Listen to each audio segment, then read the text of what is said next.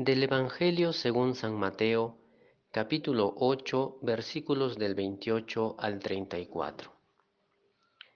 Al llegar a la otra orilla, a la región de los Gadarenos, vinieron a su encuentro dos endemoniados que salían de los sepulcros, y tan furiosos que nadie era capaz de pasar por aquel camino.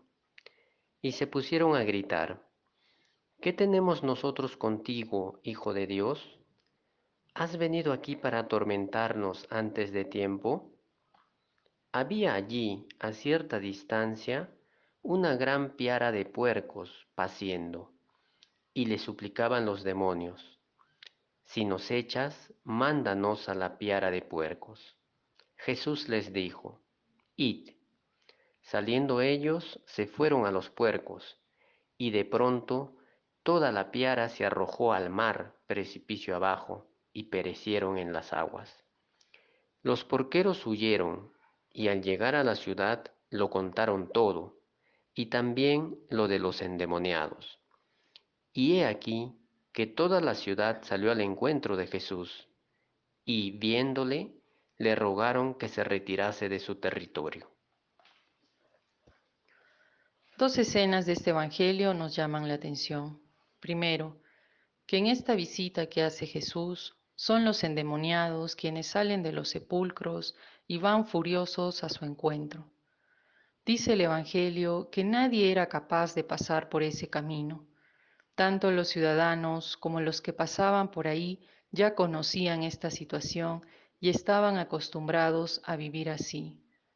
Jesús no les dice nada a los endemoniados, pero es solo su presencia lo que los perturba.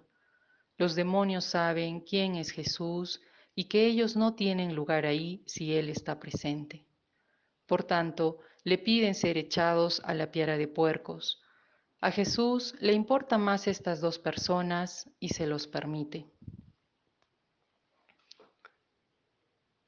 El Evangelio de hoy nos presenta cómo Jesús devuelve a la vida a dos personas que habitaban en medio de la muerte.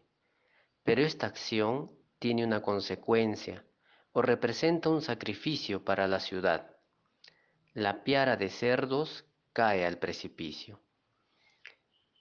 Tenemos presente a muchas personas vulnerables de nuestra sociedad que también viven en condiciones de muerte, que caminan por nuestras calles muchas veces sucios o mal vestidos, descalzos, hambrientos o enfermos. ¿Se les puede liberar de sus ataduras? ¿Se les puede devolver a la vida? Probablemente sí, pero siendo estos problemas sociales, implican sacrificios para toda la sociedad en su conjunto. La segunda escena es cuando se menciona que los porqueros huyeron y ya estando en la ciudad contaron todo lo que pasó y también lo de los endemoniados.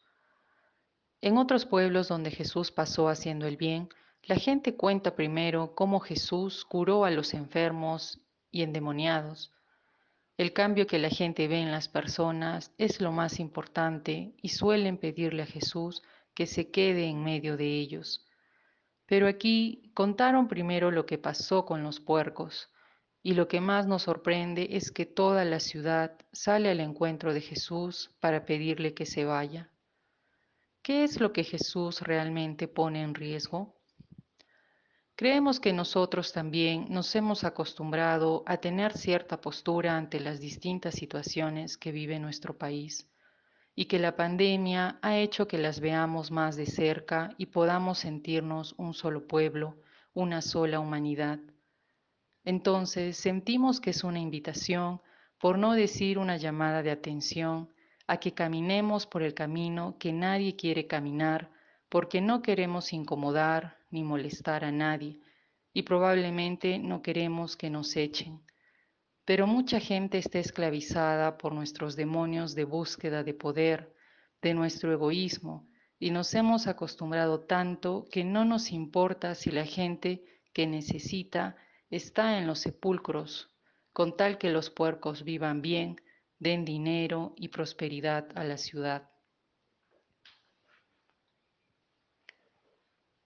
Sí, Es sorprendente. El Evangelio cuenta que toda la ciudad salió al encuentro de Jesús, no para agradecerle por haber liberado a sus dos paisanos de los demonios, sino más bien para pedirle que se retire de sus territorios.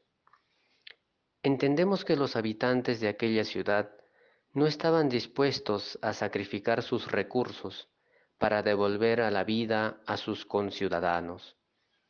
Esto mismo puede pasar en nuestro país cuando no se invierte en educación, salud, saneamiento básico o jubilación de los más vulnerables de nuestra sociedad. No estamos dispuestos a realizar sacrificios para mejorar la vida de los demás. Preferimos nuestra piara de puercos, nuestros deseos de acumular o nuestros intereses de grupo. Esta pandemia ha revelado que sí se puede mejorar las condiciones básicas de todos y de todas si se tiene voluntad y determinación. Sí existen recursos y excelentes profesionales que podrían llevarlo a cabo. Pero démonos cuenta también que la atención a la pandemia eh, es algo excepcional en la cual estamos priorizando la vida a la economía. No es lo normal que se haya visto en los últimos 30 años. La pregunta entonces es, después de la pandemia, ¿le pediremos a Jesús que se quede con nosotros para seguir mejorando la vida de todos? ¿O le pediremos que se retire de nuestro territorio? El testimonio de Jesús es contundente. La primera lectura de Amós nos dice al final, que fluya, sí, el derecho como agua y la justicia como arroyo perenne. Pidamos a Dios que nos dé el valor de ir por ese otro camino por el que nadie quiere pasar, porque solo ahí encontraremos a Jesús en los que realmente lo necesitan.